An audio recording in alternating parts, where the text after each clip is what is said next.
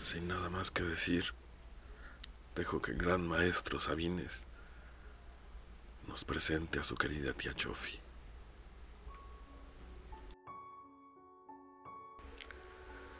Amanecí triste el día de tu muerte, tía Chofi. Pero esa tarde me fui al cine e hice el amor.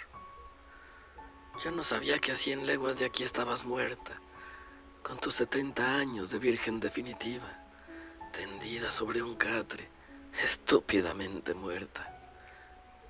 Hiciste bien en morirte, tía Chofi, porque no hacías nada, porque nadie te hacía caso, porque desde que murió abuelita, a quien te consagraste, ya no tenías que hacer. Ya legua se miraba que querías morirte y te aguantabas. Hiciste bien. Yo no quiero elogiarte como acostumbran los arrepentidos, porque te quise a tu hora, en el lugar preciso. Y harto sé lo que fuiste, tan corriente, tan simple.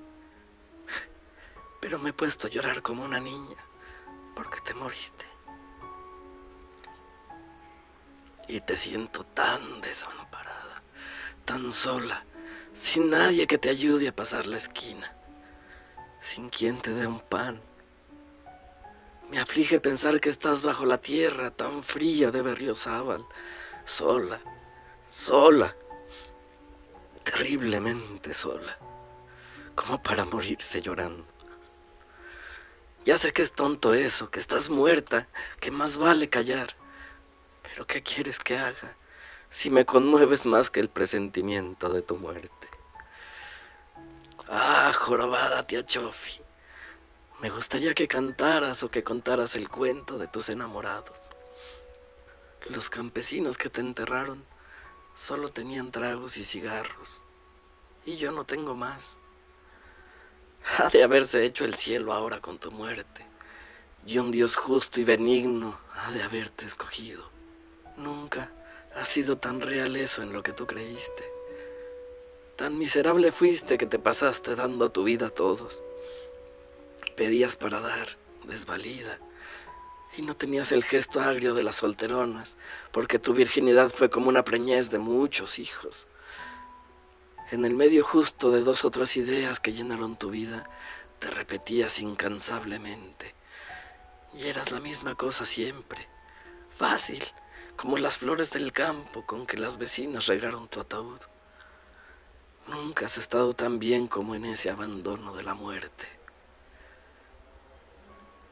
Sofía, virgen, antigua, consagrada, debieron enterrarte de blanco en tus nupcias definitivas.